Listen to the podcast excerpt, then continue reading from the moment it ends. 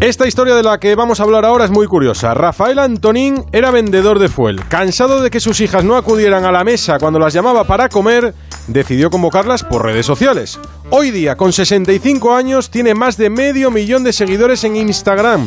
Publica libros con sus recetas y es todo un fenómeno gastronómico. Con él habló Tony Acosta para el podcast de Mafre Jubilación y contó cuál es su receta ideal. Pues, eh, a ver, cualquier cosa sencilla, cualquier receta sencilla bien puesta en la mesa. O sea, para mí lo más importante es un plato bien puesto y la, la mesa impecable, como si fuese el día de Navidad. Rafael, que es un hombre en las redes, tenía claro qué le gustaba y qué no cuando se jubilase. Yo siempre pensé que el día que me jubilase Sí. iría a la plaza a ver las grúas, cómo funcionaban, para ver las obras y todo esto, o jugar a la petanca o jugar al golf.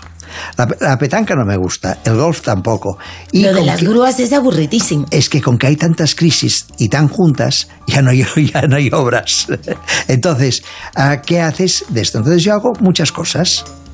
Instagram, libros de recetas y uno de los cocineros más seguidos en redes por su simpatía y sus consejos.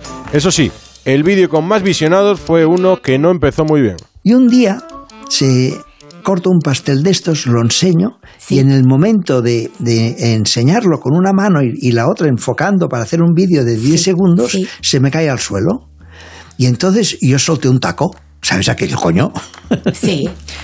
un, millón de, un millón de visitas. ¿Tú también quieres hacer cosas increíbles después de jubilarte? Traslada ya tu plan de pensiones a Mafre y súmate ya al programa Tu Futuro, la gestión de planes de pensiones que se adapta a ti. Ahora con un hasta 4% de bonificación por traslado. Infórmate en tu oficina y si quieres descubrir más historias inspiradoras, entra en mafre.es barra hay vida más allá de los 65.